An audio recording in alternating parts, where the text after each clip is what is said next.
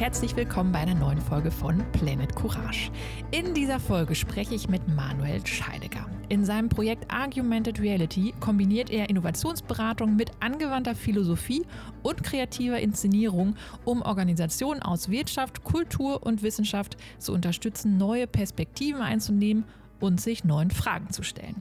Wir sprechen darüber, welche Rolle Philosophie bei den Herausforderungen des 21. Jahrhunderts spielt, warum er Mut einen hohen Stellenwert beimisst, was ein Wald der Zukunft ist und welche Erkenntnis er gerne im Allgemeinwissen verankern würde. Manuel arbeitete vor Argumented Reality als Philosophiedozent, Theaterregisseur und Co-Gründer eines Startups für Digital Storytelling und schreibt als Gastautor für Zeit Online oder auch das Philosophie-Magazin. Ich bin nach einigen Nachrichten der letzten Woche ehrlicherweise etwas frustriert in das Gespräch gegangen, aber während des Gesprächs mit Manuel hat sich mein Kopf wohl neu kalibriert. Falls ihr also Lust auf eine kleine Denkübung habt, hört einfach diese Folge. Ich freue mich auf euer Feedback und wünsche euch viel Spaß. So, wir sind auf Aufnahme. Hallo Manuel und herzlich willkommen im Podcast von Planet Courage. Ich freue mich, dass du da bist. Ja, hallo. Ähm, ich freue mich auch, dass ich da sein darf. Vielen Dank für die Einladung. Sehr gerne. Endlich nehmen wir mal diesen Podcast auf. Ich habe nochmal nachgeguckt. Wir kennen uns jetzt, kennen in Anführungsstrichen, seit ähm, äh, über zwei Jahren. Ich hatte dich 2020 ähm, äh, mal angeschrieben oder du hast mich angeschrieben. Ich glaube, wir fanden ähm, es sehr spannend, was wir beide machen äh, auf LinkedIn und haben uns kontaktiert. Äh, und seitdem haben wir uns dann ein bisschen im Blick und du bist quasi auch von fast Sekunde 1 äh, Unterstützer der Idee von Planet äh, Courage und ähm, hast da direkt mit mir ein bisschen hin und her diskutiert. Deshalb freue ich mich umso mehr, dass wir heute die Gelegenheit haben, ähm, miteinander zu sprechen. Ähm, ja, du hast ähm, sehr viel gemacht in sehr vielen verschiedenen Bereichen in deinem Leben, was du inzwischen aber ähm, ähm, von meiner Seite aus gefühlt sehr gut zusammenfasst in deiner jetzigen Idee, in deinem jetzigen äh, Projekt. Ähm, du warst ähm, Werber, bist aber ursprünglich hast du Philosophie studiert und Theaterwissenschaft. Ähm, du bist äh, Autor und ähm, hast eben dann gegründet äh, und zwar Argumented Reality. Ähm, Erzähl mal, wie war dein Weg, äh, der dich zu Argumented Reality geführt hat und was steckt dahinter? Ja, das ist total spannend, dass du sagst, es waren so unterschiedliche Dinge. Das hatte ich ganz lange auch das Gefühl, dass es unterschiedliche Dinge sind und habe dann so ein bisschen gehadert, wie ich das zusammenbringen könnte und habe aber eigentlich heute glücklicherweise das Gefühl, irgendwie war das dann doch alles sehr ähnlich. Ich habe ich hab ganz früh am Theater gearbeitet, also gar nicht Theaterwissenschaften studiert, sondern wirklich am Theater ganz praktisch gearbeitet. Ich glaube, ähm, direkt nach dem Abi oder in der Schweiz, bin ja Schweizer, nach der Matura ähm, bin ich am Theater gelandet als Regieassistent und ähm, habe gleichzeitig aber da auch schon begonnen, Philosophie zu studieren und habe gemerkt, ähm, diese Philosophie, wie sie damals für mich sich angeboten hat in Basel, das war nicht so meins. Ne? Das war so sehr ähm, abstrakt und es war auch sehr fern von den Dingen, die mich so umgetrieben haben.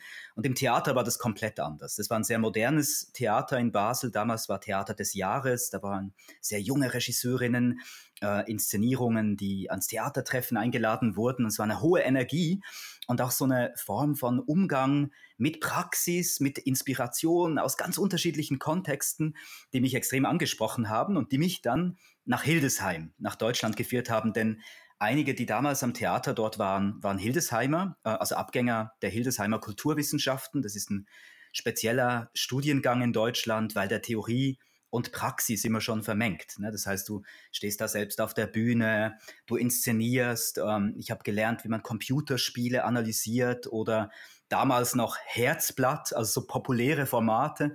Es gab einen Professor für populäre Kultur, da, ich glaube, damals Deutschlands erster und einziger Professor für populäre Kultur, Hans-Otto Hügel, der uns ganz viel auch beigebracht hat, ne? so die Dinge genau anzuschauen und offen zu sein. Und da habe ich ähm, dann Philosophie wieder intensiver äh, begonnen zu machen, weil mir das gefehlt hat, weil ich ähm, immer die, die Theorie auch spannend fand. Ja, die Frage, was, was machen wir eigentlich hier auf diesem Planeten? Irgendwie wir werden geboren ne, und sind so auf, in, in diesem krassen Kosmos, ne, wenn man jetzt diese ganzen Hubble Bilder sieht, so ist eigentlich gewaltig, ne? so, ähm, dass wir in dieser Milchstraße so ein ganz kleiner Punkt sind und darüber nachdenken dürfen, wer wir sind, was wir wollen, warum wir das äh, tun, was wir tun.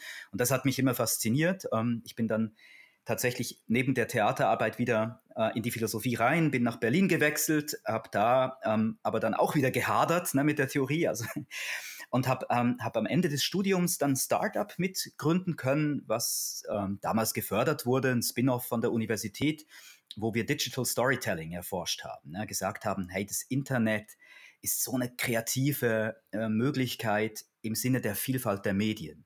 Sound mit Videos, mit Bildern, mit Texten zu, zu vermengen und haben so ein Mashup-Tool entwickelt.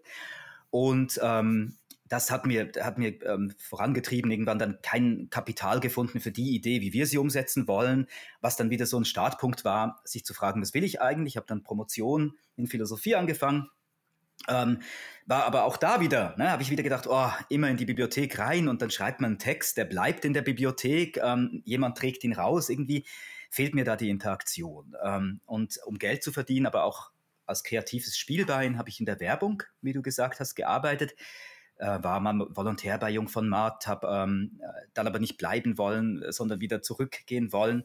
Äh, fand es aber immer spannend. Ne? Die Frage, wie können wir eigentlich sowas verdichten? Wie können wir Menschen irgendwie ähm, mit Emotionen und auch mit cleveren Kommunikationen ähm, dazu bringen, einen Schritt zu gehen? So habe ich Werbung immer verstanden, im positiven Fall. Ne? Nicht, ähm, gibt natürlich auch negative Fälle zuhauf. ähm, und genau, und das alles letztlich, ne, Ausflüge ins, ins Theater, ins Drehbuchschreiben, in die Werbung und in die Philosophie, haben zu Argumented Reality geführt. Und wenn man das auf einen Begriff bringen würde, dann ist es die Kombination von all dem, nämlich zu sagen, Philosophie ist ein total cooles Werkzeug, wenn wir es mit der Praxis verbinden und wenn wir es nicht nur so hypertheoretisch machen, sondern eben auch populär. Musik mal einsetzen. Also wir arbeiten mit DJs zum Teil, mit Musikerinnen, Schauspielerinnen und eben gleichzeitig auch mit Tools, die ganz, finde ich, down to earth sind ähm, aus der Praxis des kreativen Entrepreneurship. Also mal Design Thinking als Inspiration oder Soziokratie ähm, als eine Form von Miteinander arbeiten, kollaborativ sein. Und Argumented Reality heute ist eine Art Consulting minus Consulting. Ne? Also sagen, ähm, Leute, ihr könnt so gut und jeder, jeder kann es denken und wir sind letztlich einfach dazu da, Setups zu machen, in denen Leute Bock haben, gemeinsam zu reden, zu denken und dann auch kreative Ableitungen zu finden für zum Beispiel strategische Fragen oder Purpose-Fragen, aber eben auch ähm, neue Entwicklungen, Innovation. Und da sind wir unterwegs ähm, von Kultur bis letztlich auch äh, Wirtschaft aus meiner Perspektive immer dort gern, wo Leute wirklich sagen, wir haben Bock, ähm, die Dinge auch mit Werten neu zu machen, uns auszurichten an den großen Fragen der Gegenwart und gemeinsam mit Menschen Sinn zu machen. Ja, also Sinn und Machen, das ist mir wichtig. Genau, also ähm, du, du stupst quasi die Menschen an, irgendwie wieder ihren eigenen ähm, ähm, Geist quasi äh, zu, zu, zu benutzen.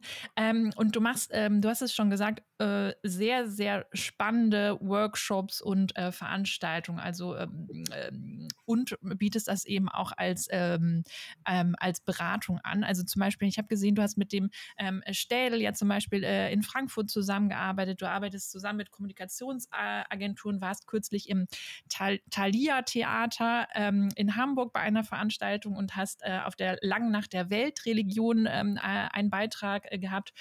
Oder du hast auch etwas zum, äh, eine Veranstaltung zum Wald der Zukunft gemacht äh, mit der HAWK, der Hochschule für angewandte Wissenschaft und Kunst äh, der Hochschule Hildesheim Holzminden-Göttingen, ähm, was ich auch äh, sehr, sehr spannend fand. Und ähm, vor allen Dingen, du hast es zusammen gemacht mit dem, ähm, der Fakultät Ressourcenmanagement.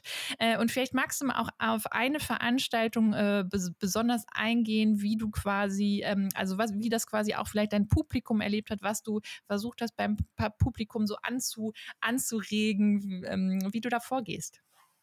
Ja, der Wald, ne, das ist so eine spannende mhm. Frage, weil, als kannst du dir vielleicht vorstellen, Ressourcenmanagement heißt erstmal ähm, natürlich eine ganz klare Auffassung davon zu haben, was der Wald ist. Nämlich eine Ressource zum Bauen, eine Ressource zum Heizen, eine Ressource möglicherweise auch für Wohlbefinden. Also das ist natürlich eine Debatte, die man heute führt. Man sagt, der Wald ist ein wichtiger Ort auch in der Freizeit oder wie die japanische Kultur uns zeigt, das Waldbaden, das ist so ähm, schön und für den Geist extrem erholsam, sehr gesund. Und trotzdem ist der Wald natürlich weit mehr. Und das sieht man schon nur, wenn man in die Geschichte blickt. Der Wald war immer schon Ort der Märchen, Ort der auch düsteren Fantasien, der Ängste. Gleichzeitig aber auch so ein Ort, ähm, an dem Zivilisation sich ganz fest entwickelt hat. Ne? Also der, äh, ähm, der Mensch, der im Wald lebt und der dann zuerst mal eine Lichtung braucht. Ne, fast schon metaphorisch, Platz braucht, um darin zu leben, dafür Holz fällen muss. Dann irgendwann entdeckt, dass er sich entfremdet von der Natur, sie wiederentdecken will und zum Beispiel merkt, wow, da gibt es so viel zu lernen. Pilze sind extrem intelligente Wesen. Ähm, sie sind sogar möglicherweise ein ganz interessanter Baustoff, der viel besser funktioniert als manche andere Baustoffe, auf die wir uns vielleicht zu stark in den letzten 200 Jahren Industrialisierung ähm, fast eingeschränkt haben.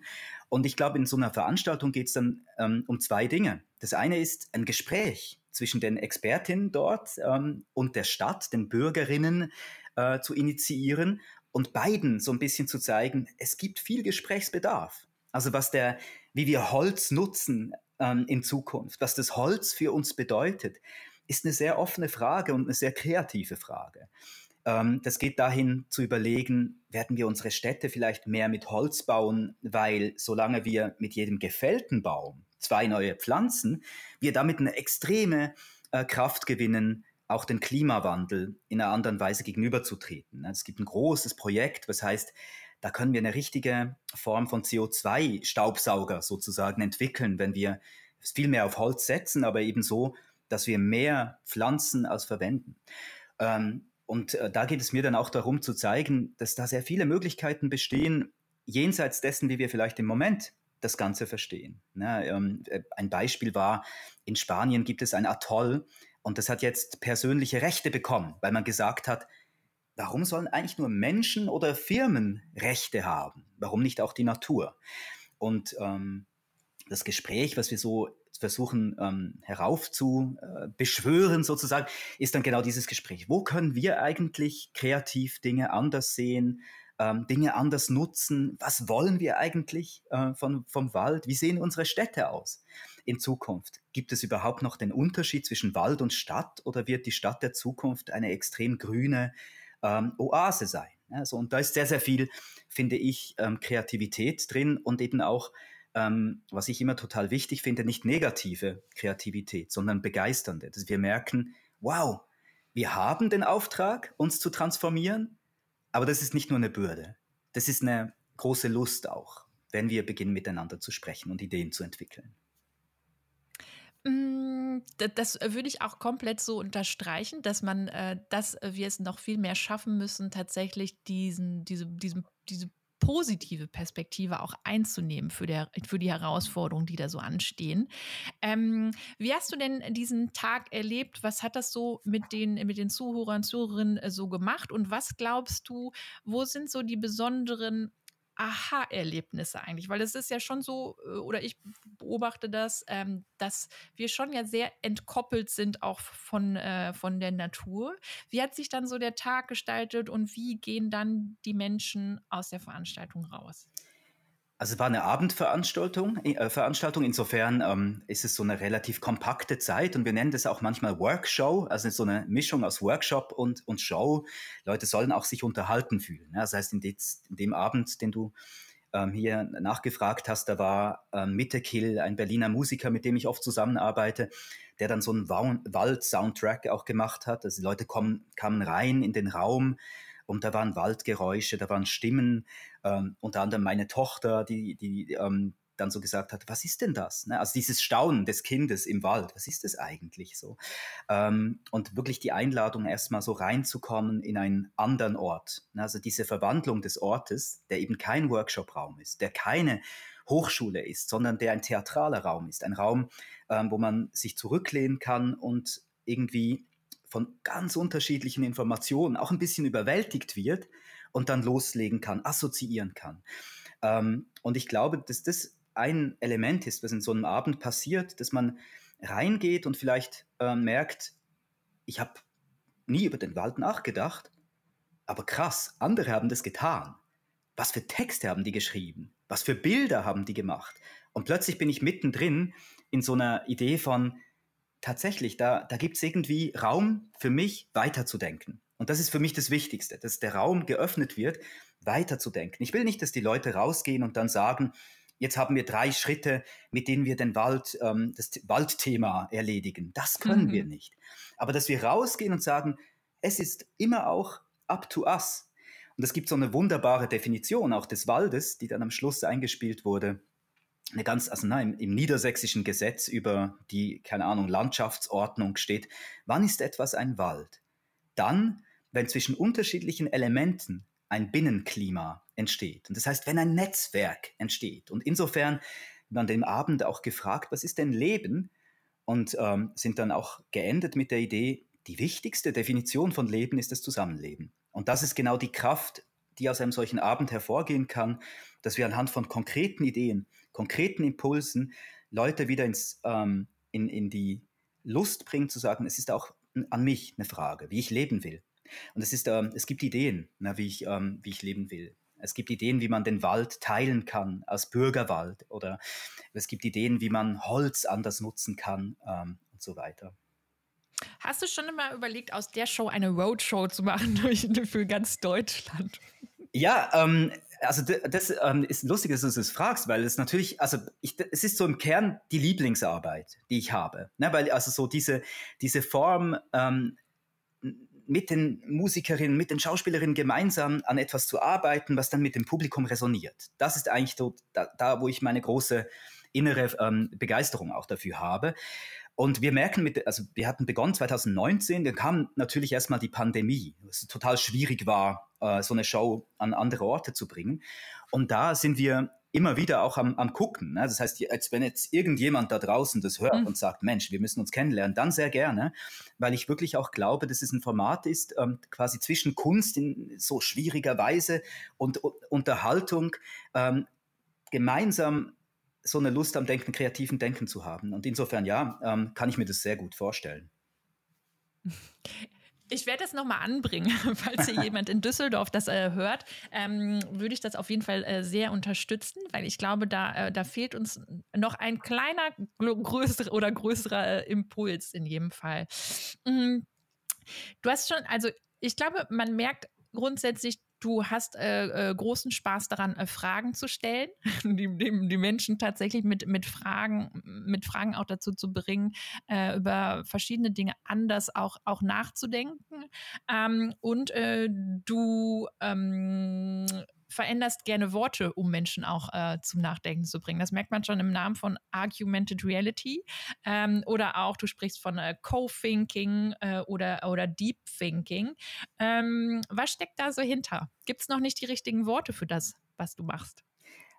Ja, ich glaube, äh, das ist eine sehr, also sehr gute Frage erstmal. Ähm, also ich glaube, dass die Idee, dass es richtige Worte gäbe, ähm, insofern falsch ist, dass die Worte ja immer in Bewegung sind. Na, und dass die Worte oder das gemeinsame Wörter haben, der Wortwechsel, das finde ich auch so ein schönes Wort. Und das sagen, es gibt einen Wortwechsel. Na, das heißt, wir wechseln Worte miteinander, dass die in einer extrem kreativen Weise genutzt werden können. Na, es gibt so diesen Satz, den man manchmal hört, dass Sprache unsere Wirklichkeit schafft, den ich immer so ein bisschen problematisch in der Hinsicht finde, dass es so eine Schritt, eine Stufe zu direkt ist. Ne? Denn natürlich schafft Sprache nur in sehr seltenen Fällen. Ähm, also klassisches Beispiel, ich sage, jemand ist jetzt verheiratet als, als Standesbeamter, dann hat die Sprache wirklich eine Wirklichkeit gesetzt, ne? weil die Leute vorher nicht verheiratet waren, jetzt, waren, jetzt sind sie es. In den meisten Fällen hat aber Sprache nur indirekt einen Einfluss auf die Wirklichkeit.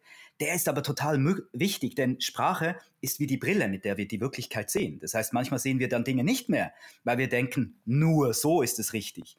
Und da eben zu sagen, Leute, die, die Sprache ist ein kreatives Tool und das ist das wichtigste Tool, was wir haben. Und das eben zu zeigen, indem man sagt, Augmented Reality, total cool, coole Technologie, wir können die Wirklichkeit erweitern und so weiter. Aber die beste Technologie, die wir vorher haben und Kate Raworth, ähm, die Ökonomin, hat mal gesagt, brauchst nur einen Bleistift, ein Papier, vielleicht noch weniger, nur ähm, zwei Menschen, ähm, um, um loszulegen und mit Sprache die, die Wirklichkeit zu verändern. Und das ist auch der letztlich der mein Philosophieverständnis im Hintergrund zu sagen, Sprache ist possibilistisch. In, also das heißt, Sprache schafft Möglichkeiten, die Wirklichkeit wahrzunehmen, in Austausch zu kommen, Handlungen zu entwerfen, Handlungssequenzen zu entwerfen. Und je mehr Sprache wir haben, je mehr Austausch wir haben, also ein Gespräch wirklich im globalen Sinne zwischen hier westlicher Kultur, anderen Kulturen, ganz anderen Menschen. Na, warum? Also ich sage immer, warum? Na, die Warum-Frage ist so toll. Einfach mal Menschen fragen, warum machst du das eigentlich so? Ja? Also bis hin zu, warum hast du ein Tattoo? So, und da ins, ins Gespräch zu kommen und einfach offen zu sein, das schafft sehr viele kreative Ressourcen. Und da ist eben die Ressource Nummer eins, finde ich tatsächlich ähm, die, die Sprache, das, das Verändern auch der Sprache und das Spielen mit der Sprache. Findest du, dass das auch, dass es äh, der größte Vorteil ist der Philosophie jetzt für dieses Jahrtausend oder für dieses Jahrhundert, was quasi diese Disziplin auch so wichtig macht? Ja, nach meiner ganz persönlichen Auffassung schon. Ne? Also ähm, Philosophie ist ein, ist ein Wort, was ja extrem viele sag ich mal, unterschiedliche Verständnisse auch hervorruft und leider zum Teil ja auch Ängste. Ne? Also ich, äh, Philosophie klingt abstrakt, man denkt, das ist ähm, etwas sehr Abgehobenes, entweder Schwieriges oder einfach Esoterisches oder was auch immer. Also das, das, das merkt man ja zum Teil noch, dass ähm, das so eine bestimmte Bedeutung mit sich bringt. Und da ist es mir wichtig zu sagen, ja, ich habe ein eigenes, ne, also ein manuell Philosophieverständnis und das glaube ich hat auch jede Philosophin. Und dieses ähm, wäre wirklich sozusagen, es ist etwas, was wir alle tun. Das ist das Erste. Na, ich glaube, alle Menschen sind Philosophinnen in der Hinsicht, dass du ja jeden Tag dir auch Fragen stellst. Fragen wie, hey, was für eine Arbeit möchte ich machen? Ähm, wie leben wir zusammen? Ist es eine gute Freundschaft? Welche Beziehungsform passt zu mir? Also quasi alle Dimensionen unseres Lebens können wir in Frage stellen und machen das auch. Also bis hin zu, welche Serie beginne ich heute Abend bei Netflix? Ja, ähm, wir werden immer darin so eine kleine Theorie haben, was wir gut finden, was wir schlecht finden und was wir nicht so gut ähm, inspirierend finden und so weiter. Und insofern ist es der Anfang der Philosophie, sich eben Fragen zu stellen. Und das Zweite ist, ich finde es nicht so wichtig, was ähm, was quasi die Schulphilosophie sagt. Es ähm, ist nicht so wichtig zu wissen, wer Descartes war, wann er gelebt hat. Das kann interessant sein, aber es ist nicht wichtig für alle, das zu wissen, sondern es geht in die Zukunft. Philosophie ist ein wirklich ein Zukunftstool, weil die Frage letztlich ist, hey, zündet in dir ein Gedanke, den du am nächsten Tag nutzen kannst, um deine Wirklichkeit anders zu gestalten. Und deswegen Argumented Reality, durch Argumente, durch gute Argumente erweiterte Wirklichkeit wenn jemand fragt, was ist denn gut, ja, das entscheidest du. Na, das ist, ist es für dich nützlich? Es ist ein Werkzeug. Manche Argumente sind für dich ähm, total nutzlos und andere inspirieren dich, bestimmte Dinge in deinem Leben anders zu tun, andere Werte zu haben, auf andere Aspekte zu schauen. Und da bin ich auch so, ne, das sagt so, ich habe viel den klassischen Kanon gelernt, da gibt es viel zu holen, aber es gibt auch wahnsinnig viel zu holen, zum Beispiel in sowas wie Design Thinking, in, der, in, in Liedern, in der populären Kultur. Da gibt es Gedanken, die dich wahnsinnig inspirieren können, anders zu handeln. Und deswegen habe ich einen sehr offenen Philosophiebegriff und denke, wenn wir das so verstehen und sagen, Philosophie ist eigentlich die Fähigkeit von uns, uns im Austausch miteinander durch Sprache, Fragen, Ideen und Sprache vielleicht auch Musik, Bilder zu inspirieren und kleine Theorien darüber zu entwickeln, wie wir leben wollen, dann finde ich, ist es ein extrem wichtiges Tool, was uns in die Zukunft führt. Ich finde, ähm, also ich mag das ja sehr, wie dein Philosophieverständnis äh, kommt auf jeden Fall ähm, mir sehr entgegen, weil ich muss äh, zugeben, ich habe ja auch großen Respekt, also nicht nur vor diesem Podcast gehabt, weil ich mit einem Philosophen spreche, sondern generell vor der äh, Disziplin, weil ich glaube, äh, ähm, wahrscheinlich hm, denke ich manchmal, okay, ich stelle mir die falschen Fragen. Oder Philosophen stellen sich andere Fragen, aber ähm, du oder auch Fragen, die schon längst irgendwie der Vergangenheit angehören. Also auch ich finde, wenn ähm, einige Philosophen, Philosophinnen äh, irgendwo auftauchen. Manchmal tauchen sie auch in Fernsehsendungen beispielsweise auf. Es ist immer so rückwärts gewandt und dass wir von der Vergangenheit lernen müssen. Aber das finde ich bei dir gerade so spannend, dass du halt nicht nur andere, also verschiedenste Disziplinen zu, zusammenführst, ähm, sondern das auch immer äußerst zukunftsweisend und äh, gestalterisch. Das, das wäre mir total wichtig, ja, dass man sagt, dann äh, hat es einen Impact für dich. Ja? Wenn du wirklich erstens ähm, dich getraust, da, da reinzugehen, keine Frage als irgendwie blöd oder falsch ähm, zu begreifen, aber bereit bist auch zu hören, wenn jemand sagt, hey, du könntest es nochmal anders perspektivieren. Wenn ich dich richtig verstanden habe, dann fragst du das so und so und schau mal, da gibt es noch eine andere Variante. Und so verstehe ich auch meine Rolle. Ne? Ich glaube, ähm, natürlich habe ich in einer bestimmten Weise viel Ausbildung genossen. Ne? Also man könnte sagen, man hat sich einen bestimmten äh, Grad an Kompetenz erwirtschaftet, die natürlich spürbar sein soll, hoffe ich. Aber gleichzeitig ist eben klar, alle können das. Und der Unterschied ist nur manchmal, wer hat welche Ressourcen gehabt. Im Kern sind aber alle in der Lage, gute Argumente zu verstehen. Das bin ich, da bin ich wirklich total überzeugt. Und ich glaube, wenn jemand sagt, ich verstehe es nicht, dann ist es eine klare Kritik an der Philosophie, die an der Hinsicht dann vielleicht etwas zu einseitig formuliert ne, oder sich abhebt. Wenn etwas über die Wirklichkeit wahr ist, dann ist es deswegen verständlich, weil es über die Wirklichkeit ist, in der wir alle leben. Ne, das, also die Wirklichkeit verbindet uns. Ähm, und ich denke immer so, wenn, ich, wenn jetzt jemand fragen würde, was ist dein Verständnis, was ein Philosoph, was ein Philosoph macht, dann finde ich klassischerweise hast du das, was du gesagt hast. Da sitzt jemand im Sessel und ähm, versteht sich so als Meister oder als Meisterin des Denkens und das ist dann immer so top-down, also ich von oben erzähle, was richtig ist. Und ich glaube, mein Verständnis ist eher, ich bin ein DJ. Ne? Ich habe ähm, viele Texte, die ich kenne, also wie ein DJ seine Platten hat, und ich lege, ich versuche die so aufzulegen, dass Leute damit was anfangen können. Das heißt aber auch, tanzen muss das Publikum und nicht ich. Ähm, ich muss nicht vortanzen, ich kann mittanzen, so. Aber es ist ein wechselseitiges Ding. Es ist eine Resonanz. Und deswegen, äh, die Philosophie, die ich mache, ist so gut, wie die Leute daraus was machen können, sozusagen. Oh, was für ein schönes Bild. Mit dem DJ. Das finde ich, ähm, also ich weiß, du bist ja auch, ähm, ähm, oder du arbeitest ja auch viel ähm, mit Musik, auch bei deinen, deinen äh, Events und Veranstaltungen. Äh, das finde ich ein äh, sehr, sehr schönes Bild, irgendwie quasi dann mit der Musik die Menschen ähm, ja, zu etwas zu bringen, wo sie vorher vielleicht noch nicht so drauf gekommen sind oder in einen anderen Flow zu kommen. Ja, also ich, ich finde, dass das sogar, also aus meiner Perspektive auch so eine Haltung sein kann, ganz allgemein. Ne? Also wenn du in ein Gespräch gehst, versteh dich ein bisschen mehr wie eine DJ, denn was du, du bringst was mit und du, du mhm. gibst dir mhm. Mühe. Du willst ein geiles Set machen, aber du brauchst die anderen. Und das ist ein, eine wechselseitige Beziehung. Und da, zumindest für mich, ähm, konnte ich daraus viel lernen, zu sagen, es hängt immer davon ab, wie eine Beziehung entsteht. Ja, ähm, Relatability. Das ist total schwierig, aber das, wenn, man, wenn man hinsteht und sagt, Leute, ich, ich mache euch ein Angebot, dann ist meine Erfahrung, dass das oft auch wirklich verbindet.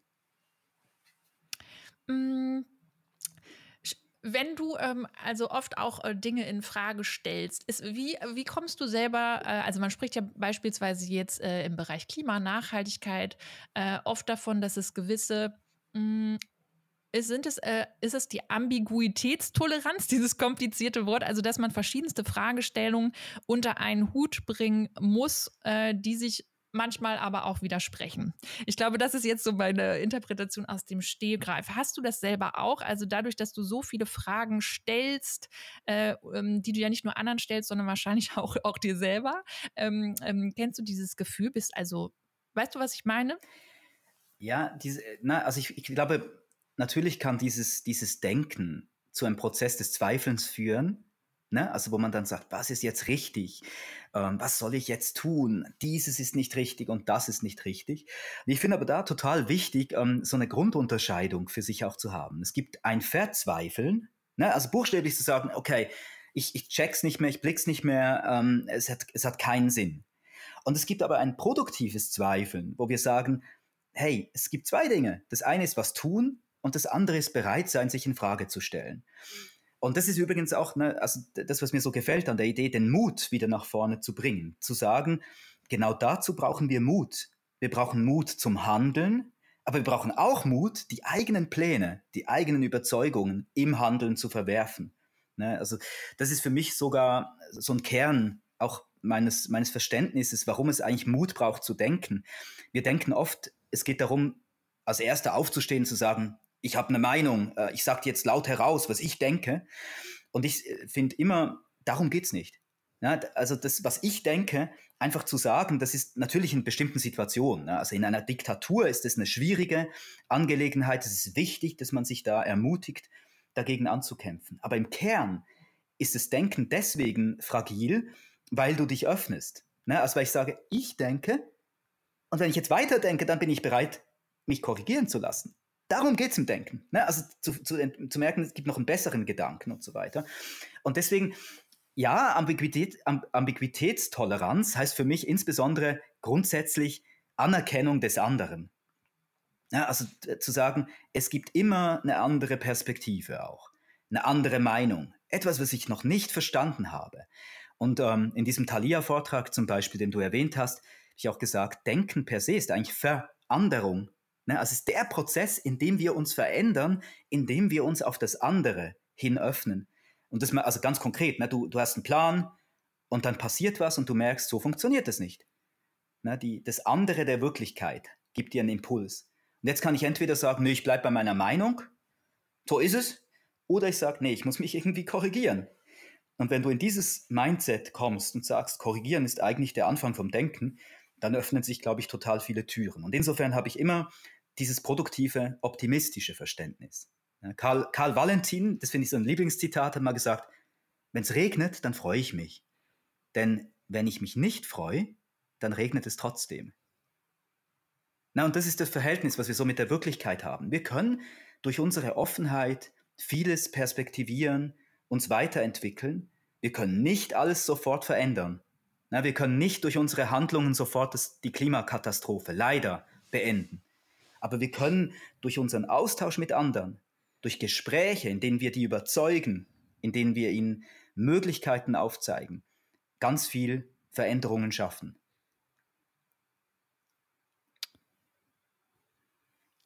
Mm, ich muss kurz überlegen. Du hast ähm, ähm, gesagt, wie, wie viel letztendlich das Thema Veränderung äh, oder nee, die, die Bereitschaft zur Veränderung ähm, letztendlich auch ähm, mm, da sein muss. Ähm, und du hast auch schon gesagt, irgendwie, du, du sprichst gerne mit Menschen, die bereit sind, quasi sich zu verändern oder auch ähm, äh, anders zu denken. Ähm, mich frustriert manchmal, dass ich das, das Gefühl habe, dass genau das quasi nicht äh, ähm, so ausgeprägt ist bei vielen Menschen. Ich weiß nicht, äh, ob wir da, ähm, in Deutschland manchmal noch Veränderungs ähm, averser sind, sagt man das so, als, als in anderen Ländern. Aber ähm, wie trifft oder versuchst du auch die quasi zu öffnen, um quasi hier anzusetzen und ihnen einen Impuls zu geben, um nochmal äh, aus einer anderen Perspektive drüber nachzudenken? Oder sagst du, ähm, da, da, kümmert sich jemand anders drum? Ich, ich habe so das Gefühl, also ich weiß, ne, also man kann sehr frustriert sein. Mit auch ähm, gerade, ne, wenn ich jetzt, wenn man das so ein bisschen klischiert sagt, mit einer bestimmten Generation, die einfach durch ihr Aufwachsen, durch ihre Art und Weise die eigene Welt und Wirklichkeit auch stützen zu müssen, verteidigen zu wollen, ins Gespräch kommt, ne, wo man merkt, man, man, es gibt immer einen Clash. Und gleichzeitig ist aber meine Erfahrung, dass man immer wieder auch die Leute daran erinnern kann, wie grundsätzlich kreativ und permanent sich verändernd sie ja sind. Und das sind eher dann die Dinge, die man so im Privaten hat. Also schon nur, welchen Weg gehst du durch die Stadt? Ich glaube nicht, dass jemand denselben Weg ja, in radikaler Weise denselben Weg jeden Tag geht. Und da passieren Dinge. Ja, da ist zum Beispiel eine, keine Ahnung, eine Taube im Weg. Oder ähm, da passiert was. Man trifft jemanden. Ein Gespräch. Da kann niemand, glaube ich, wissen, was passiert. Ich weiß einfach nicht, was du sagen wirst. Ja, und wenn ich in ein Gespräch reingehe, das gibt es natürlich, ne, dass ich so eine, eine Erwartung habe, was ich hören will. Aber jeder weiß, dass dieses Gespräch scheitern wird oder dass es eine sehr starke Einwegkommunikation sein wird.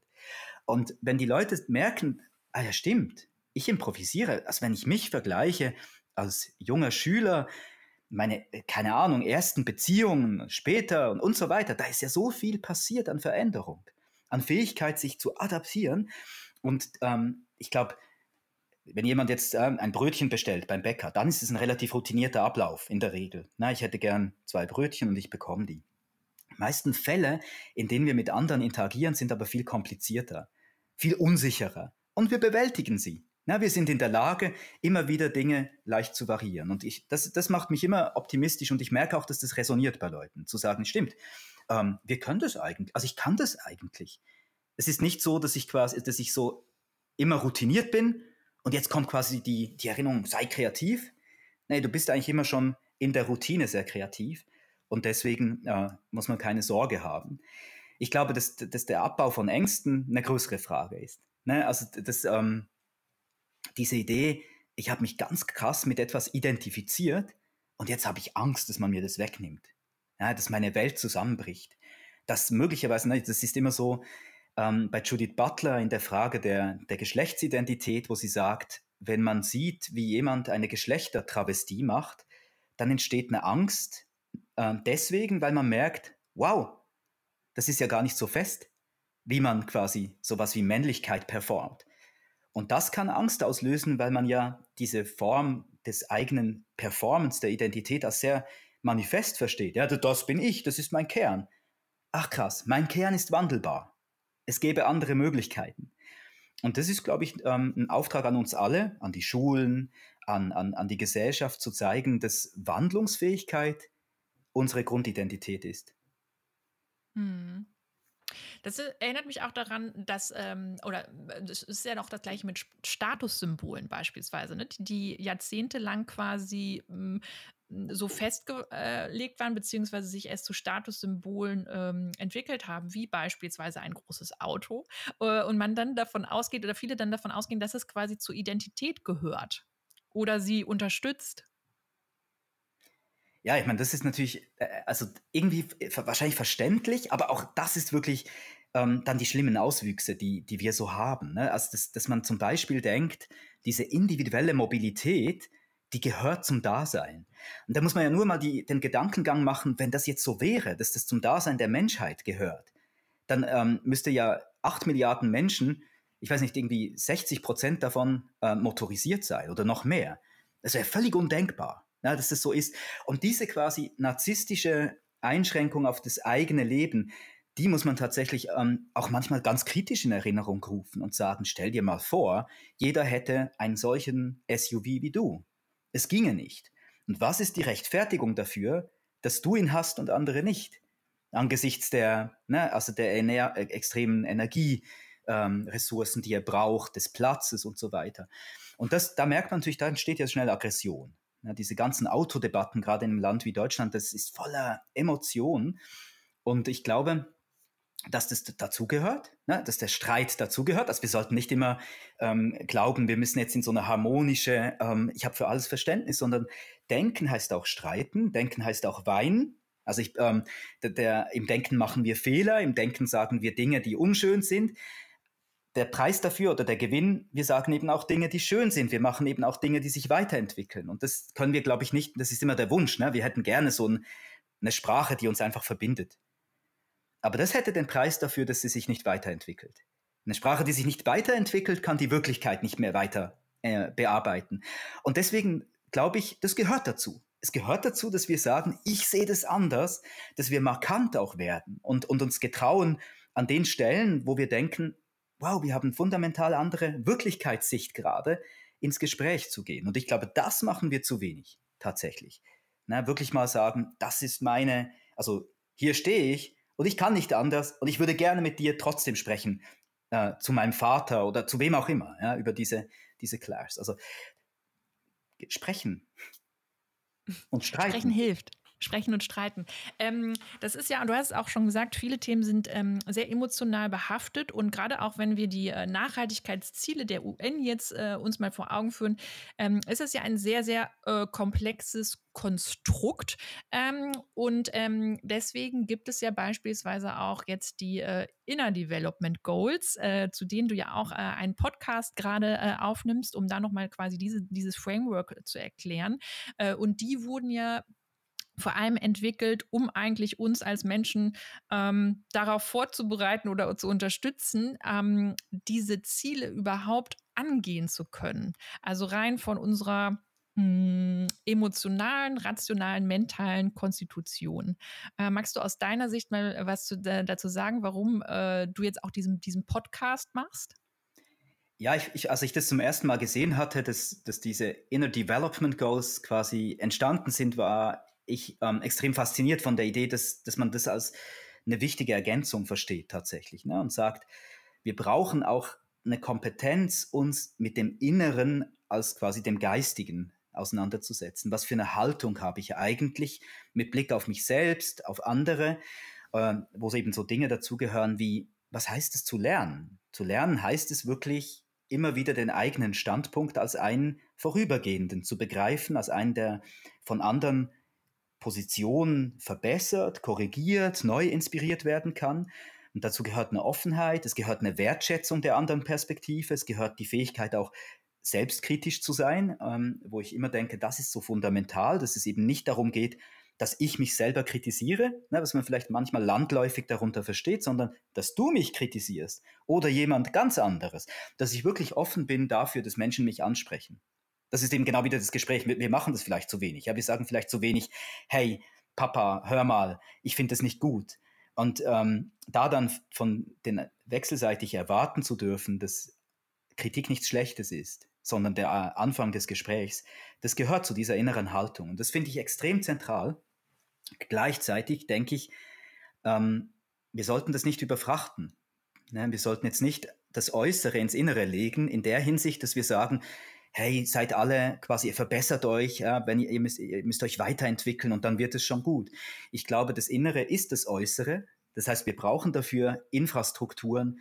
Wir müssen politisch sein. Na, ich bin zum Beispiel der festen Überzeugung, dass die Zukunft auch von wirtschaftlichen Organisationen auch darin bestehen wird, dass sie sich äh, politisch positionieren. Ne, was man jetzt lange, ne, hat man das quasi so getrennt. Ne, sagt, ja, bei uns arbeiten natürlich Menschen mit ganz unterschiedlichen politischen Auffassungen. Ja, das ist gut so. Aber eine Organisation muss auch ein Bekenntnis haben zu der Frage, wie wollen wir das Gemeinwohl strukturieren. Ne, das ist so der, der grundsätzliche Begriff der Politik heißt, wir leben nun mal zusammen, also müssen wir darüber sprechen, wie wir uns organisieren. Und das ist nicht nur eine Frage von, was machst du jeden Tag, sondern welche Institution haben wir?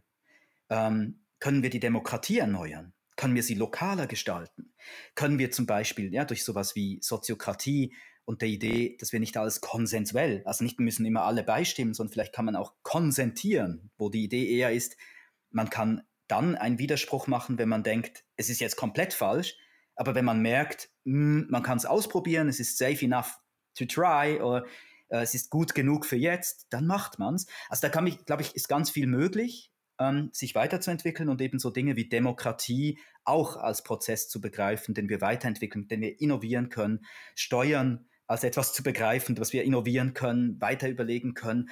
Und da bin ich total hoffnungsvoll, dass diese Kombination innere Entwicklung, also offen sein für Kollaboration, Kreativität und konstruktives Sein in der neuen Generation sehr viel mehr zum Grundverständnis gehört. Na, dass man sagt, hey, es ist nicht so wichtig, wer du, also was du behauptest zu sein, sondern zeig mir, was du machst, überzeug mich, lass uns lokal was zusammen machen und ähm, nicht mehr so globale Narrative haben. Globale Narrative sind immer abstrakt sozusagen, aber die Fähigkeit zwischen Menschen zu sagen, hey, was ist deine Idee? Meine wäre diese, lass uns das mal umsetzen, also so ein bisschen auch einen experimentierenden Gestus ähm, und plötzlich entsteht eine konkrete, kleine Initiative, die wiederum andere inspiriert. Und ich denke immer, man, man muss jetzt nicht sagen, ja, du musst jetzt nur noch quasi, ne, also so diese Imperative, man sollte jetzt nie mehr fliegen, nie mehr, ähm, keine Ahnung, äh, kein Plastik, das ist alles richtig. Aber dadurch verändere ich nicht die Welt durch einzelne Handlungen. Aber ich, aber, äh, aber ich verändere die Welt, indem ich Veränderungen schaffe in Mindsets, indem ich sage, ja, stimmt, ich muss ja gar nicht immer mega weit fliegen. Ich kann auch mal ganz anders reisen. Ich muss ja gar nicht ähm, immer meine Karriere in den Vordergrund stellen, sondern die Errungenschaft, die ich mit anderen gemeinsam in meinem Freizeitprojekt hatte, ist genauso inspirierend. Gib mir sogar mehr. Und da ähm, handle, indem du veränderst. und nicht verändern, indem du handelst. Das finde ich ganz elementar sozusagen. Und da gehört Inner Development dazu, da gehört aber dazu auch so eine Initiative wie, wie deine, zu sagen, schau, ich gebe dir einen konkreten Anlass, ähm, was zu tun. Ähm, ein konkretes Projekt, mach mit, sei mutig. Ähm, und ähm, die, die, und da sind so viele Initiativen auch da, die es einfach auch gilt ähm, zu nutzen und vielleicht einfach einen Schritt hinaus, nicht aus der Komfortzone, das finde ich immer ein blödes Wort, ne, weil ähm, ich finde es völlig legitim, dass man sein Leben so ausrichtet, dass man sich jetzt nicht permanent zwingt, irgendwelche harten Dinge zu tun, aber dass man einfach sagt, wir sind nun mal einmal hier auf diesem Planeten und was uns wirklich ausmacht, ist die Fähigkeit, Dinge zu tun, zu gestalten. Also mach's einfach mal. Ne? Also, und deswegen ist immer Sinn und Machen. Man muss Sinn machen. Es ist kein Hexenwerk. Es gibt wahnsinnig viel Sinn da draußen. Und es ist an uns als einzelne Individuen zu sagen, das ist mein Ding. Ja, das das finde ich gut. Das, das macht mir Lust. Dafür stehe ich am Morgen auf. Dafür stehe ich ein. Und jetzt mache ich das mal. Und da, glaube ich, können, ähm, können wir noch viel gewinnen, einfach an Kraft und an, an Begeisterung, also den Mut zum eigenen zu stehen. Das glaube ich ja auch. Oder ähm, du weißt ja auch, äh, wie, äh, warum ich quasi das Thema Mut oder Courage auch äh, ausgewählt habe oder der Initiative auch den Namen gegeben habe. Ich will noch mal ähm, eine Schleife drehen. Und zwar, du hast gerade gesagt, ähm, mh, natürlich, dass äh, Politik und wir als Bürger, Bürgerinnen eigentlich eine sehr große Rolle spielen, auch in äh, unserer Stadt. Ähm, und du hast auch gesagt, dass eigentlich ein Unternehmen äh, eigentlich auch eine äh, genau sagen muss, wie sie sich vorstellt, wo sie sich hin entwickeln, auch in welchem mh, hm, politischen Cluster, wenn man so will. Ähm, was ich manchmal beobachte, ist, ist natürlich einmal, dass äh, Unternehmen sich schon, äh, dass natürlich schon eine große Herausforderung ist, ähm, sich so zu hinterfragen, auch beispielsweise, wie gehen wir eigentlich mit dem Thema äh, Wachstum um, was sich ja auch äh, seit der Industrialisierung einfach ne, so ergeben hat quasi oder verfolgt wurde, dass wir einfach immer weiter wachsen müssen, was äh, nicht mehr so gehen wird, irgendwie unendlich. Ähm, und was ich eben auch beobachte, wo mich irgendwie deine Sicht vielleicht auch, oder nicht nur vielleicht, die würde mich interessieren, was ich manchmal beobachte, ist so ein blinder Fleck, also zwischen dem, was man in seinem Privatleben individuell Leben tut und verändert. Du hast gerade schon gesagt, wie, wie verreise ich, was esse ich eventuell auch. Und dann gibt es aber so einen blinden Fleck, ähm, was das berufliche, was den beruflichen Hebel betrifft und was sich da eventuell auch verändern kann. Ja, also ich glaube, dass ähm, wir in der Hinsicht immer eine Grundvoraussetzung haben, die schwierig ist, dass wir von Mensch zu Mensch sprechen. Ne, also Individuen adressieren aber als Individuen natürlich in einer extrem komplizierten, durch ganz viele Institutionen und Systeme geprägten gemeinsamen Welt leben. Ja, so, und eines dieser wirklich fundamentalen ähm, quasi Systeme ist der Erwerb. Dass wir quasi irgendwann dahin gekommen sind, eine Gesellschaft zu bauen, in der ich ähm, Arbeitszeit zur Verfügung stellen muss, um dafür Geld zu bekommen, um meine Existenz zu sichern. Als jemand, der sich mit solchen Fragen philosophisch auseinandergesetzt hat, denke ich, dass das ein Problem ist tatsächlich. Na, ich, also in der Hinsicht bin ich ähm, quasi materialistisch und denke, es könnte ein Problem sein, dass es Menschen dazu gezwungen sind, Zeit von ihrem Leben dafür zu nutzen, dass sie ihre Existenz sichern können.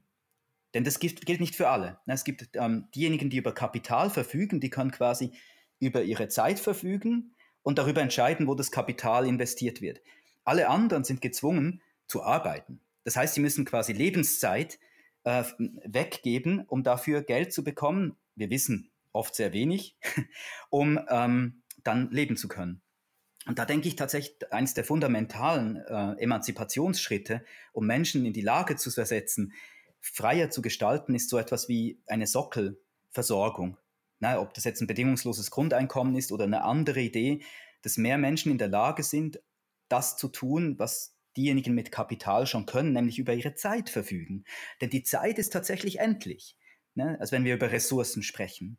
Und wenn ich Freiheit haben will, muss ich die Möglichkeit haben, dass man über Zeit ähm, äh, so gestalten kann. Und ich glaube, das ist ein blinder Fleck, der nicht unser blinder Fleck ist, den du angesprochen hast, sondern es ist ein blinder Fleck, der tatsächlich produziert wird durch, diese, durch diesen Zwang dass du Geld verdienen musst. Und das Unternehmen wiederum auch Geld verdienen müssen und wollen, weil sie quasi ähm, sich selber erhalten wollen. Und da könnte man, glaube ich, sehr, sehr experimentell auch darüber nachdenken, ob eigentlich das so richtig ist. Ne? Ob man nicht ähm, mehr unterstützen müsste, sowas wie Social Entrepreneurship, dass man Unternehmen zum Teil auch stützt, wenn sie bestimmten äh, bestimmten Impact haben, ne? also wenn sie zur, zum Gemeinwohl beitragen. Und ich glaube, es geht bei all diesen Fragen nicht darum, dass wir jetzt so die antikapitalistische Revolte ausrufen, aber dass wir sehr wohl bereit sind zu sagen, die gegenwärtige Form unserer Wirtschaft ist nicht das Ende des Liedes. Und das ist auch, na, das muss man den Leuten auch manchmal sagen, es gab eine Zeit, da gab es kein McDonald's. Und, und, ähm, und das ist, ne, das, wir sind so fundamental davon geprägt oder Nike, ne, dass es einfach große Konzerne gibt. Aber die gibt es auch nur relativ kurze Zeit in unserer menschlichen Geschichte. Und es gibt andere Möglichkeiten, die Produktivität, die wir haben als Menschen, die Sprache nutzen, Ideen haben und Dinge produzieren, gemeinsam zu verbinden. Das ist die große Herausforderung, da auch kreativ zu sein. Und dann geht es eben vielleicht im Politischen gar nicht darum zu sagen, ich will irgendeine Farbe, sondern auch zu sagen, ich überlege mir auch, in welcher Art von System wir weiterleben wollen. Da offen zu sein und auch das als etwas zu begreifen, was wir weiterentwickeln können. Es ist kein Naturgesetz, dass es so ist. Das stimmt, das vergisst man äh, ab und zu, dass es kein Naturgesetz ist, so viele Dinge irgendwie, dass man ähm, viele Dinge weiter gestalten und äh, anders designen kann. Um letztendlich, du hast es mal äh, als erstes Feedback, glaube ich, ähm, auf die Idee von Planet Courage geschrieben. Ähm, du hast von einer äh, Revolution fürs Leben gesprochen. Das ist äh, mir noch äh, in Erinnerung geblieben. Das ist, ein, äh, so ein Wort von Eva von Redecker, einer, einer Philosophin, die ich sehr spannend finde, weil sie auch ähm, aus der Akademie heraus ein Verständnis hat, Philosophie so zu schreiben, dass Menschen sie, egal welcher Herkunft, auch verstehen, was anwenden können. Das ist ein, sehr, also ein Buch, was ich sehr empfehlen kann, Revolution für das Leben wo sie sagt, letztlich alle Protestbewegungen, die wir haben heutzutage, na, Fridays for Future, MeToo, ähm, die südamerikanischen Bewegungen zum guten Leben, im Kern geht es darum zu sagen, es gibt eine ganz kostbare Geschichte auf diesem Planeten, die heißt Leben, lebendige Wesen, lebendige Tiere, lebendige Pflanzen und die gedeihen zu lassen, na, flourishing, das ist ein Auftrag, der, glaube ich, sehr verständlich ist, dass wir nirgendwo Leben einschränken wollen. Das tun wir aber. Ja, bei ihr ist es dann eine starke Kritik auch an der Struktur des Kapitalismus, der immer nur verbraucht, statt auch zu regenerieren. Oder der immer nur besitzt, statt auch zu teilen. Und es gibt dann ähm, diese Idee zu sagen, da, da gibt es doch Zwischenraum. Na, wir können doch mehr teilen, wir können doch auch mehr äh, versuchen zu regenerieren. Und ähm, Menschen sind klug wir sind schon so weit. Ne? Wir haben die Idee der zirkulären ähm, Ökonomie. Wir haben neue Konzepte über Materialien, die wir wiederverwenden können. Wir haben Kreativ Kreativität zuhauf. Das Einzige, was wir nicht machen sollten, ist uns auf einen Weg kaprizieren ne? oder auch sagen, so ist es richtig. Dann haben wir eine Autobahn.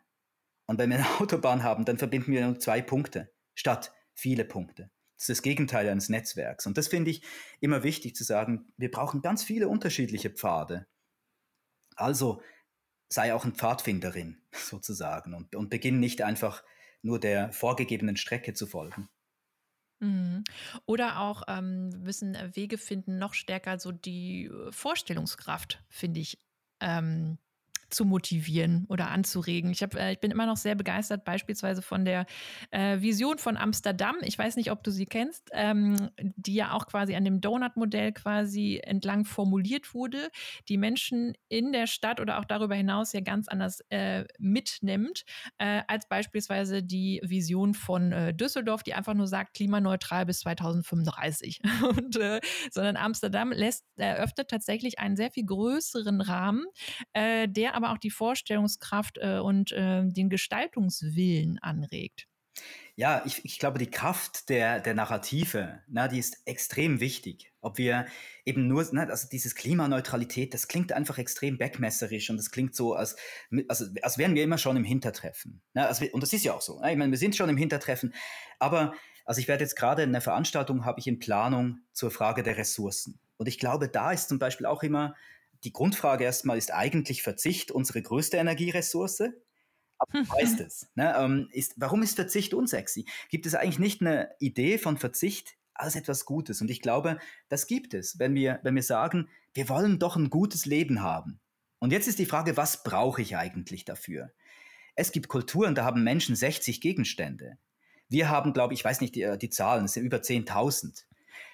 Das schafft auch Belastung, das wissen wir alle. Na, das, das, ist ja das ähm, Interessante, dass wir oftmals in Dingen, ähm, über Dinge sprechen, die eigentlich jeder spürt.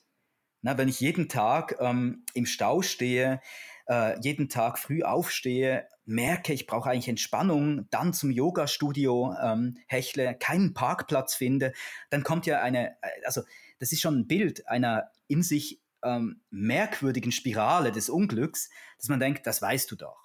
Ne? Also beginn damit, dass du zum Beispiel nicht mit dem Auto zur Arbeit fährst. Dann ist schon mal der Körper bewegt und so weiter. Und ich glaube, da zu sagen, so ein Dach zu haben, zu sagen, wir wollen doch gut leben.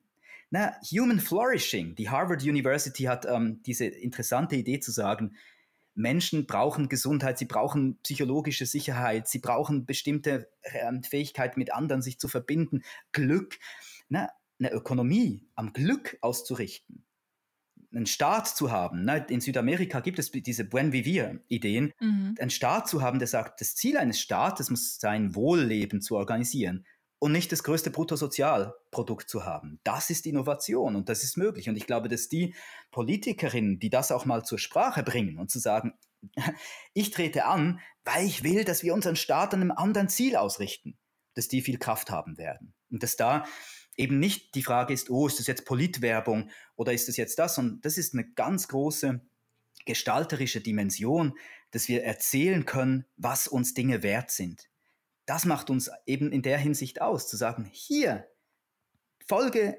mir, wenn du diese Idee gut findest. Aus dem Why, ne? Simon Sinek würde mhm. sagen, aus dem Warum heraus ähm, losgehen auf die Menschen, denn das verbindet uns. Das finde ich spannend und es klingt ja eigentlich so naheliegend, ne? Also es klingt ja so, ja, also da würde ja jeder eigentlich zustimmen, würde ich sagen. Aber es ist ja irgendwie nicht so einfach.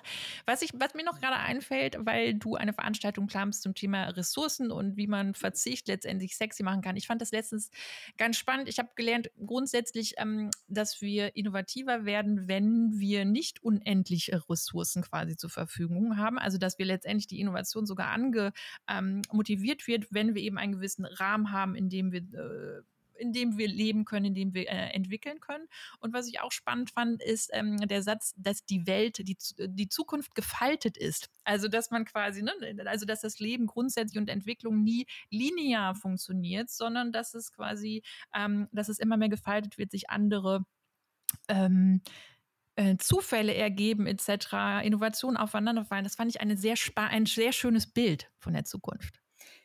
Das finde ich auch, weil es eben genau sagt, hör auf, vom Ego aus alles planen zu wollen und alles richtig zu finden, sondern geh davon aus, dass die Improvisation, die in der Kollaboration entsteht, jemand sagt was, mit dem du nicht gerechnet hast.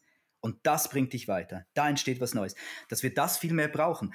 Und natürlich, ne, wenn du sagst, das ist ja alles kompliziert, warum machen wir es nicht? Ähm, ich meine, die eine Seite ist Maya Göppel, die sagt, wir wollen doch alle Frieden, Liebe, Gerechtigkeit, einen schönen Planeten. Warum machen wir das nicht einfach? Und die andere Seite ist, dass Menschen unterschiedliche Ziele haben. Ne, ich meine schon nur, wenn ich, wenn ich sage, lass uns mal ein Spiel spielen, du bist die Energie, ähm, das Energieunternehmen, du willst Arbeitsplätze sichern und Geld verdienen. Ich bin Manu, der heizen will bei sich zu Hause. Ich kann aber auch nicht ewig unendlich viel Geld ausgeben. Und dann haben wir noch die Stadt und die will gerne klimaneutral werden. Wie machen wir das jetzt?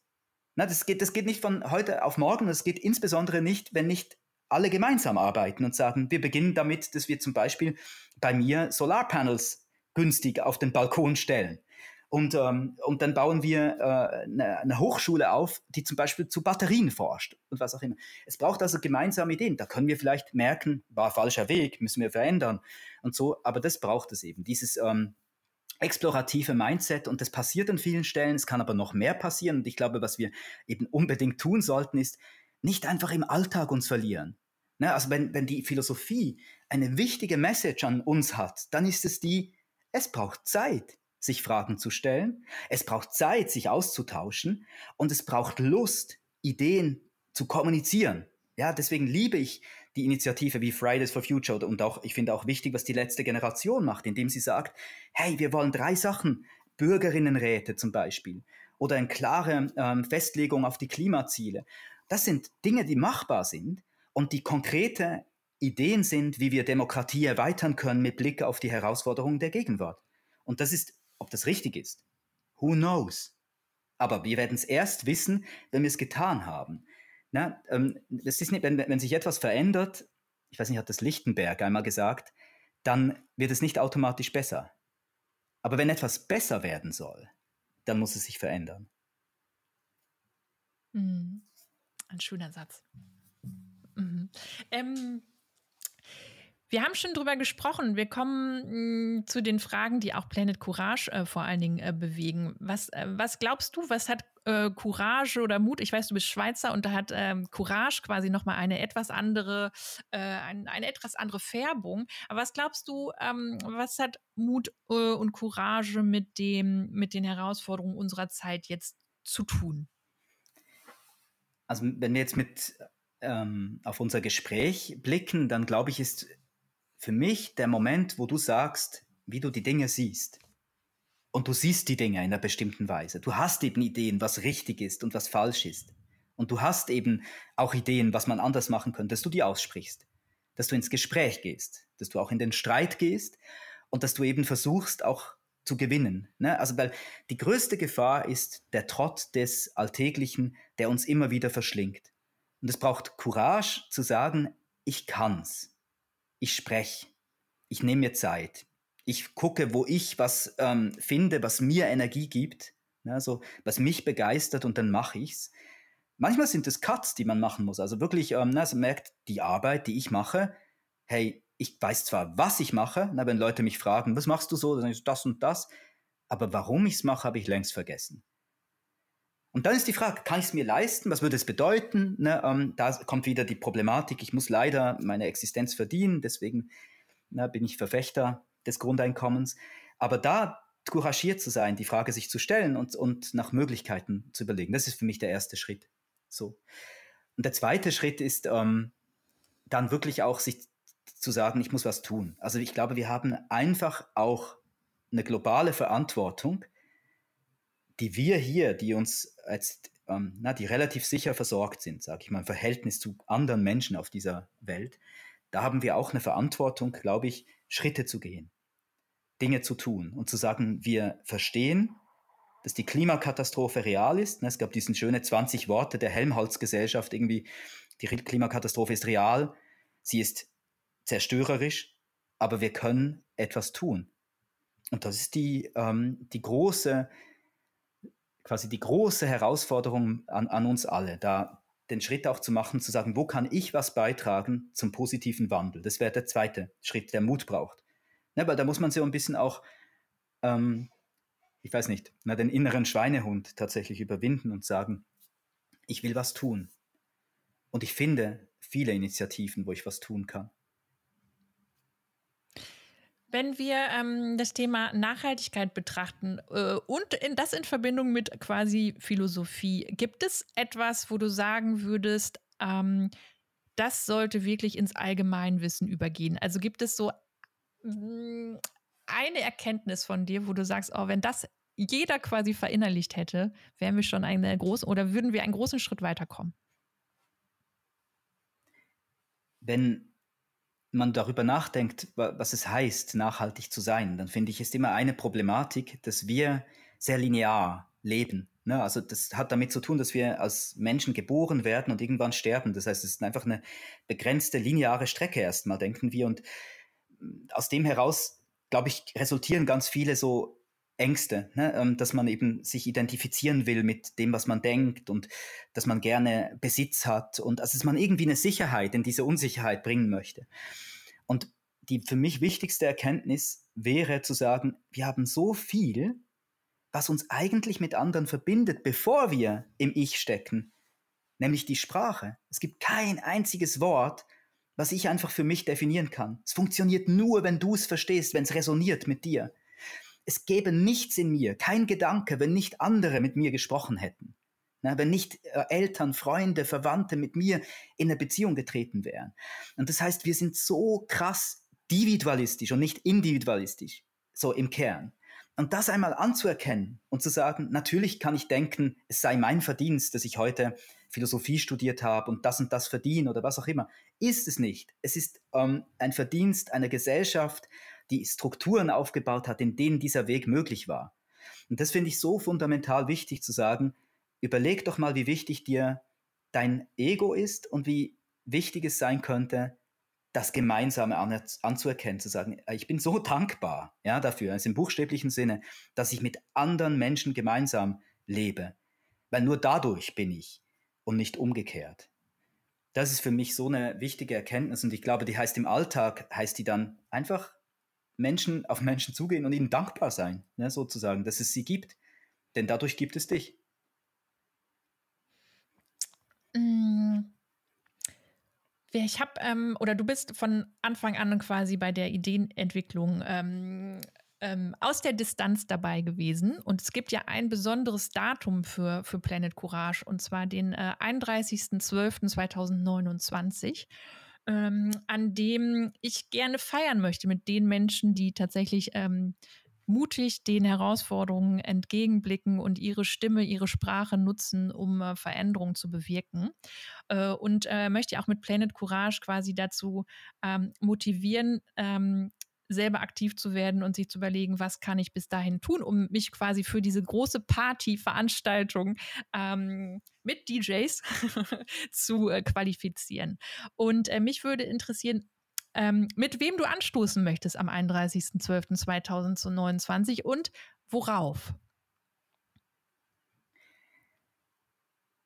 Das, ich finde es total schön, dass du das auf so eine lustvolle Art ähm, als Bild ähm, heraufbeschwörst. Ja, es wird eine Party sein. Und wir wissen ja, na, die UN hat gesagt, es ist die Dekade des, des Handelns. Jetzt in diesen zehn Jahren steht wirklich viel auf dem Spiel. Und ähm, ich glaube, was ich mir wünschen würde, dass ich anstoßen kann, ist auf diese Kollaboration, die Dinge verändert hat. Na, dass wir an unterschiedlichen Stellen sehen, ja, das, was wir gedacht haben, nationale Staaten, die sich bekriegen, die ähm, eine Ökonomie haben, die wenige äh, priorisiert und viele unterminiert. Ähm, da haben wir Schritte, kleine Schritte begonnen, Experimente zu wagen, um das zu verändern. Ich glaube nicht, dass die Welt komplett anders aussehen kann. Aber ich glaube, dass eine Generation vor der Tür steht, die bereit ist zu experimentieren und den Status quo in kleinen Schritten zu verändern. Und ich würde mit allen anstoßen, wo wir sagen können, wow, 2023 war das noch so und in den letzten sieben Jahren haben wir mutige Schritte gemacht, die nicht immer richtig waren, aber die in diese Richtung gegangen sind, das kollaborative, kreative, konstruktive Gespräch unter Menschen weiter voranzubringen.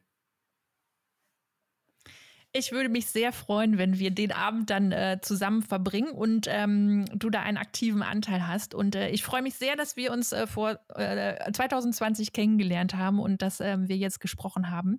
Hm, möchtest du noch eine letzte Frage an die Hörer, Hörerinnen stellen, die du ihnen mit auf den Weg geben möchtest, um ihnen vielleicht noch Mut zu geben, die nächsten Schritte zu, ähm, anzugehen?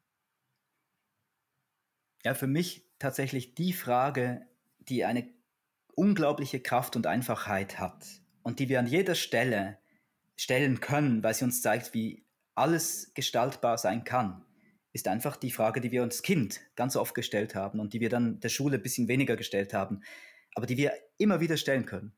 Warum? Warum sind Dinge so und nicht so? Warum mache ich das eigentlich? Und das hat so eine große Kraft zu merken, es gibt einen Grund, warum wir Dinge tun, auf dem wir stehen. Und aus dem heraus können wir Mut und Kraft schöpfen, um kleine Schritte zu machen. Und insofern, ja, es wird nicht, es gibt nicht den magischen Change. Zum Glück. Denn wenn es diesen magischen Change gäbe, dann wären wir nicht mehr gestaltungsfähig. Aber es gibt die Kraft, mit anderen gemeinsam eben Dinge in Frage zu stellen und damit neue Antworten zu finden. Denn Antworten gibt es nur, wenn es Fragen gibt. Ich danke dir für dieses schöne Schlusswort und äh, ich bedanke mich sehr für das Gespräch. Ich bedanke mich auch sehr, dass du mich eingeladen hast und ich wünsche Planet Courage eine super Dynamik und freue mich auf die Party.